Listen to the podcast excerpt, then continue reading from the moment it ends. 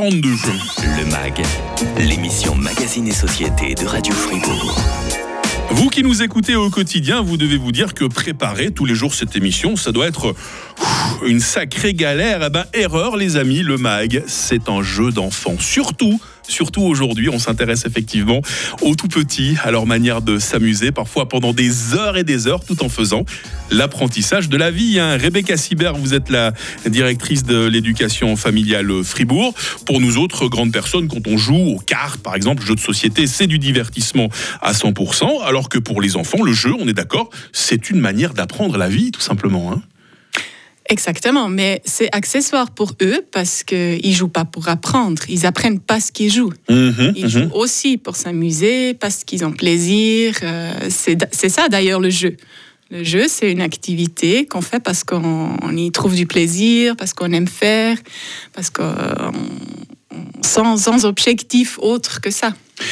Évidemment qu'il y a un jeu pour euh, chaque âge chez les enfants et ça évolue très vite. hein. Les enfants de 2 ans ne jouent pas à la même chose que les enfants de 3 ans, ni même de, de, de 4 ans. Ça, ça évolue très très très vite. hein. Et c'est très intéressant de les observer. Au début, ils jouent encore pas avec les autres. Mhm. Hein, Ils s'amusent plutôt euh, avec les objets qui les entourent. Après, ils commencent à jouer en parallèle. Ils commencent à s'imiter, ils commencent à regarder les autres. Mhm. Et c'est plus tard, vers 4-5 ans, qu'ils commencent vraiment à construire des jeux ensemble. Et puis c'est très intéressant d'observer Ouais. ces évolutions. Ils essaient d'imiter qui les, les parents ou simplement les camarades plus âgés euh, Tout. Tout, tout, tout. hein? Ils essaient de jouer aux grandes personnes. Bah, euh, sur- surtout, les, on voit toujours l'image des, des petites filles qui aimeraient déjà être maman, qui jouent avec leurs poupées, par exemple. Peut-être un peu. Je sais pas si c'est devenu sexiste aujourd'hui, euh, l'image des petites filles qui jouent à la poupée.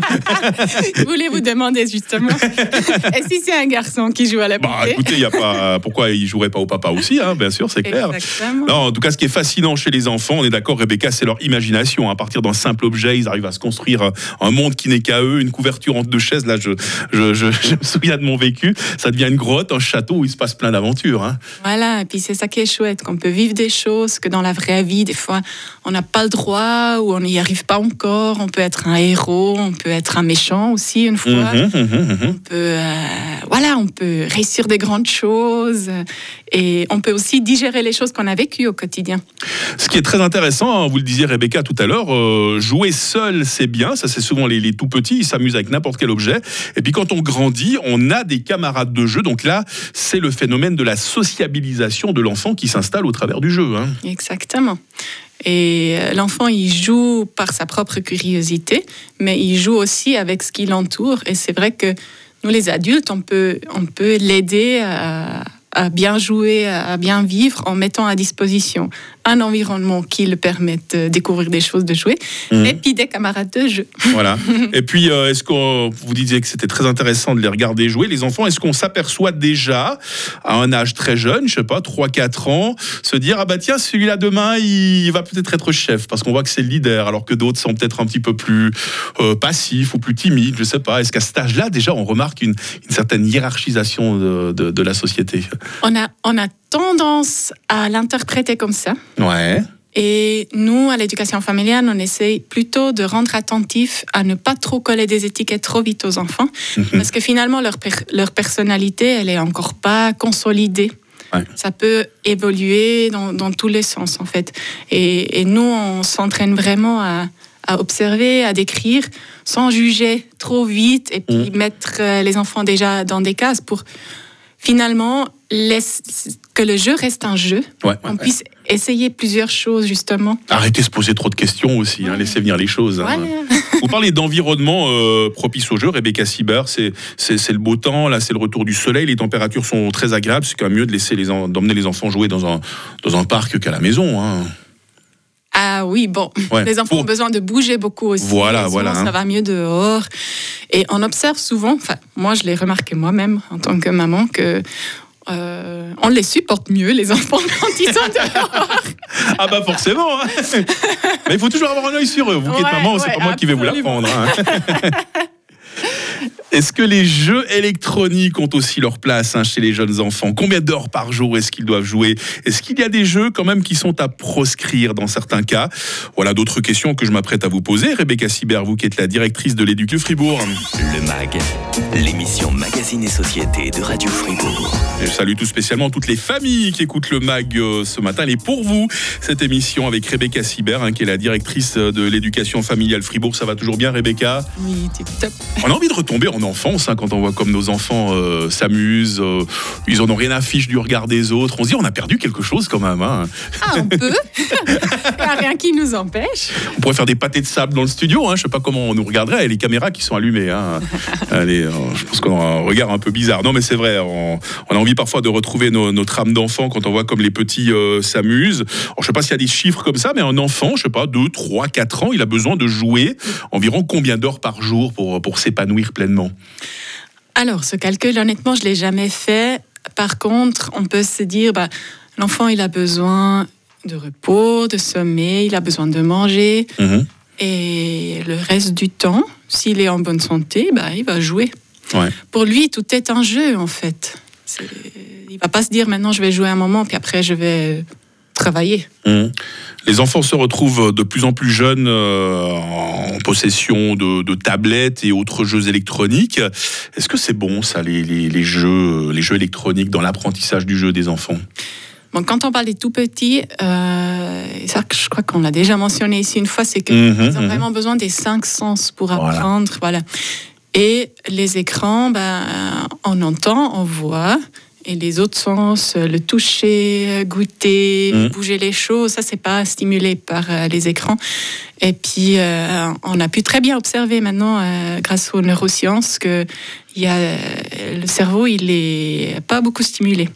Et du coup, ça permet pas à l'enfant de développer bien ses capacités mmh. d'être devant un écran petit. Les enfants aujourd'hui, je sais pas, moi j'ai pas d'enfants, hein, je suis un vieux célibataire, mais entre 2, 3, 4, 5, 6 ans, ils aiment bien jouer à quoi? C'est toujours les parties de cache-cache, euh, c'est toujours euh, euh, jouer au pâté de sable quand on est de sortie, c'est toujours la, balançoire. C'est des jeux qui traversent les époques, qui ne se démodent jamais. Ouais, à 4, 5, 6 ans, ouais, il y a les jeux symboliques qui commencent, ça veut dire mhm. qu'ils jouent des rôles, en fait, ils font des jeux de rôle. D'accord. Ils jouent à des choses, en fait. Euh. Après, ils commencent aussi à inventer des jeux euh, avec des règles, gentiment, à cet mhm. âge. Et des fois, c'est intéressant parce qu'ils adaptent les règles au fur et à mesure pour que ça reste chouette. et, ça fait partie, c'est tout à fait normal euh, pour leur âge. Et ils, ils, essayent, ils découvrent plein de choses en fait. Est-ce que les enfants doivent être encadrés par des grandes personnes quand ils jouent entre eux ou tout seuls? Alors, ils ont besoin d'un cadre, toujours, déjà pour leur sécurité. Euh, pour, euh, pour que le jeu il reste un jeu, parce qu'un jeu, par définition, c'est du plaisir. Et si c'est plus chouette pour une des personnes qui jouent, ben voilà, c'est plus du jeu. Voilà. Il y en a parfois qui ont tendance à être un peu casse-cou sur les places de jeu. Il faut les encadrer, il ne faut pas qu'ils se fassent mal. Hein. voilà, il faut surtout aussi que les places de jeu soient bien faites, en fait. Oh, aussi, c'est clair. Si l'environnement est bien fait, l'adulte, il n'a pas besoin d'intervenir beaucoup. Mmh. c'est de choisir où il va jouer l'enfant, qu'est-ce qu'il a à disposition. Et puis, euh, si ce cadre, il est bien fait, on n'a pas besoin d'intervenir tout, tout, tout, le temps. On peut aussi les laisser mmh. dans leur jeu, dans leur intimité à un moment. Est-ce qu'il y a des jeux quand même à bannir chez les, chez les petits-enfants, Rebecca Sibert il, y a, il y a surtout des jeux qui sont peut-être pas adaptés à l'âge. Mmh. Euh, il y a des jeux euh, qui, qui sont pour des plus grands et du coup trop difficiles. l'enfant il n'arrive pas à faire grand chose avec, ou il y a des jeux qui sont pour des plus petits, puis l'enfant il va il va, il va plus rapidement s'ennuyer. Après, il y a plein de jeux et d'objets qui sont tellement bien faits, qui ne sont mmh. pas très spécifiques, qu'on peut, qui peuvent évoluer au fil des âges. En fait, c'est plutôt une question d'âge et de moment. On va pas jouer avec un ballon. Euh, euh, si la table elle est bien mise avec plein de jolis verres dessous.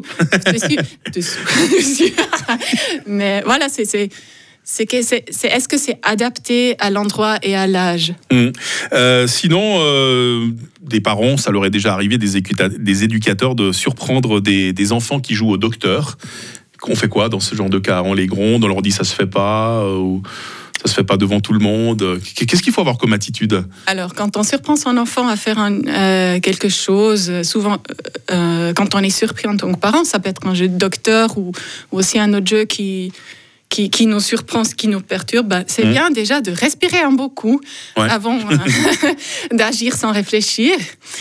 Parce qu'il y a aussi dans le développement euh, la découverte euh, de son, de son corps, du corps de l'enfant, du corps de l'autre, qui fait tout à fait partie d'un développement sain.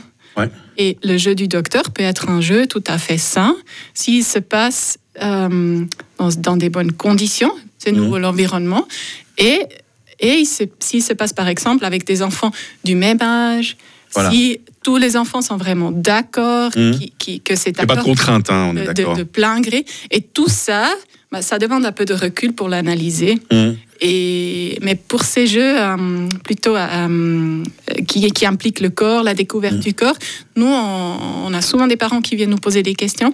Et puis, on, on est très volontiers à disposition. Parce Voilà, l'occasion fois- de rappeler que l'éducation familiale Fribourg, bah, vous êtes à disposition des parents qui ont n'importe quelle question, n'importe quelle interrogation, n'importe quel souci au sujet de leurs enfants. Vous êtes Exactement. là. hein. Parce Ouais. que des fois, on sait plus c'est où la limite, en fait. Est-ce que c'est encore OK ou c'est pas Mm. OK?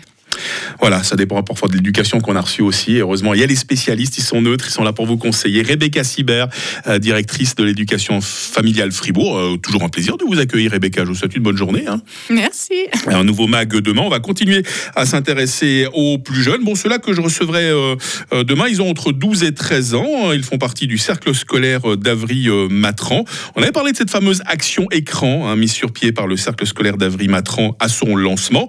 Il est temps maintenant de faire un bilan. Euh, Trois élèves et leurs enseignants seront avec moi demain dans le MAG, l'émission Magazine et Société de Radio Fribourg, qui est en tout temps évidemment sur Radio FR.